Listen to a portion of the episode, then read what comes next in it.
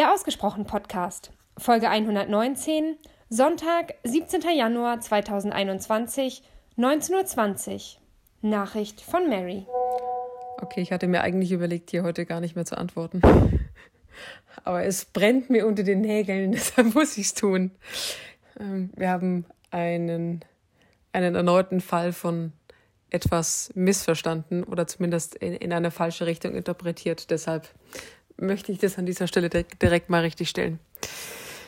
Wer auch immer es äh, womöglich falsch kommuniziert, falsch verstanden oder was auch immer hat. Mein Beispiel von Spielplatz, Eltern, die dort sitzen mit ihren Handys, ähm, ist nicht ankreidend den Eltern gegenüber. Also überhaupt nicht. Also das ist kein, kein Anprangern, kein, du bist ein schlechter Vater, du bist eine schlechte Mutter. Wie kannst du nur deine Kinder hier spielen lassen und mit deinem Handy rumdatteln? 0,0.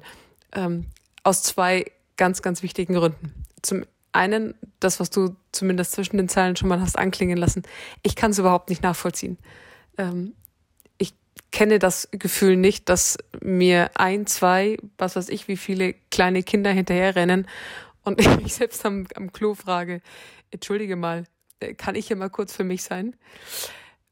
Das ist schon mal ein, ein ganz wichtiger Punkt. Und zum Zweiten aber, und ähm, das traue ich mir zu sagen, ohne dass ich selber das Ganze äh, bislang gemacht oder durchlebt habe, wer bin ich, um mir das ähm, um überhaupt dieses Urteil zu fällen. Also darum ging es mir überhaupt nicht, sondern eigentlich nur um die, um die Traurigkeit dahinter, das mittlerweile beobachten zu müssen. Und nicht, weil Eltern Freiraum brauchen oder wie auch immer.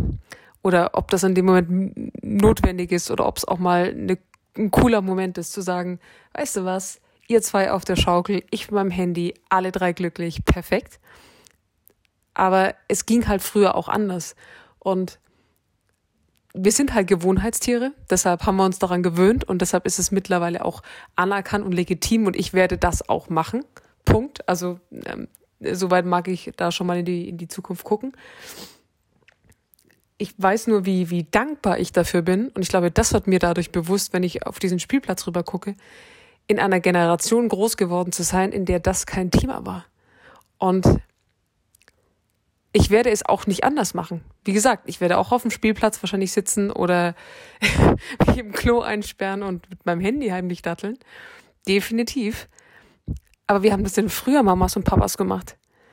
Also wenn ich überlege, ich bin groß geworden mit, ähm, also wir hatten sehr, sehr lange, ich weiß nicht mehr wie lange, aber da hatten alle schon in meiner Klasse irgendwie RTL und Sat 1. Da gab's noch äh, erstes, zweites und drittes Programm. Ein Highlight war Samstagabend wetten das und eine Packung Gummibärchen. Äh, also gut, vielleicht waren wir auch eine extreme Familie, keine Ahnung. Aber äh, da war der, der Tiger Enten Club, ich glaube, der kam auch am Samstag, ich weiß es gar nicht mehr. Das war ein Highlight. Also und irgendwann hat sich das dann eingebürgert, dass äh, wir mehr Programme hatten und dann gab es einen eigenen Fernseher und dann wurde es mehr. Auch da wieder Gewohnheitstiere. Plötzlich wurde der Fernseher zu etwas Normalen, ähm, als mir langweilig war. Also zum Beispiel ich viel stärker als meine ältere Schwester, die hat gelesen. Für mich war eher der Fernseher spannend. Und für mich ist es eher eine Dankbarkeit in meine Vergangenheit oder auf meine Vergangenheit bezogen und eine Angst auf die Zukunft bezogen, weil ich auf der anderen Seite auch gerne Kindern sowas ermöglichen würde wieder. Aber natürlich bin ich jetzt nicht naiv oder ähm, dass ich glaube, dass das nochmal einen Rückschritt nimmt. Also Handys sind nun mal mittlerweile omnipräsent. Das heißt, Kinder von Handys fernzuhalten, passiert ähm, bis zu einem gewissen Maße. Also ich glaube, man kann das zu Hause vielleicht noch recht gut steuern, aber sobald dann eben andere Kinder mit dem Boot sind, überhaupt nicht mehr. Und für mich ist es einfach kein Anprangern von Kindern oder den Eltern oder was auch immer.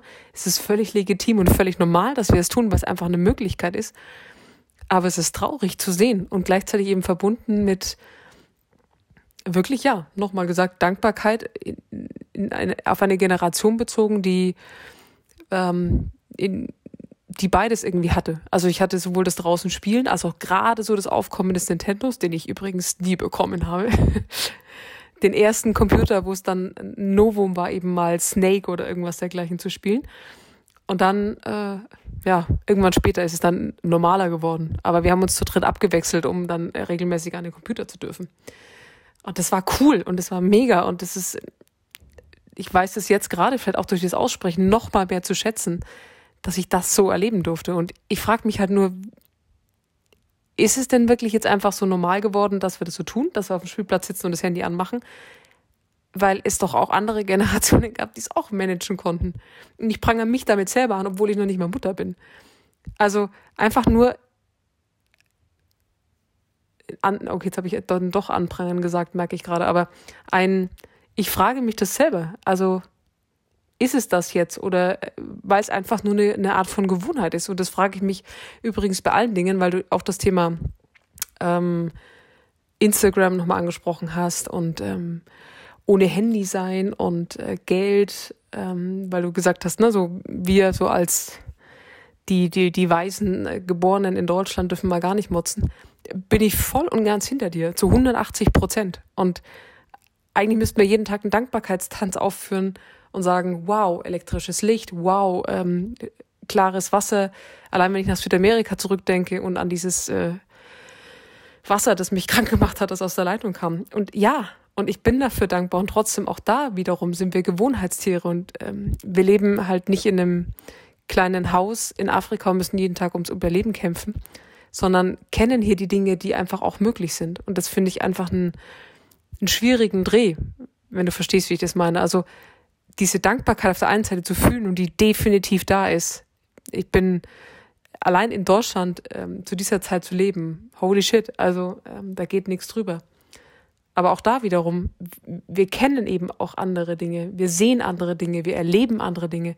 Und dann davon Abstand zu nehmen und zu sagen, ist mir doch alles egal da draußen. Ein hier in Deutschland sicheres, schönes Leben in einer schönen Wohnung, in einer ähm, schönen Umgebung. Ob für mich, ob für die Familie, für die Kinder, für wen auch immer. Ist das verständlich, was ich damit sagen wollte? Jetzt glaube ich, habe ich mich ein bisschen in Rage geredet, aber darf auch mal sein.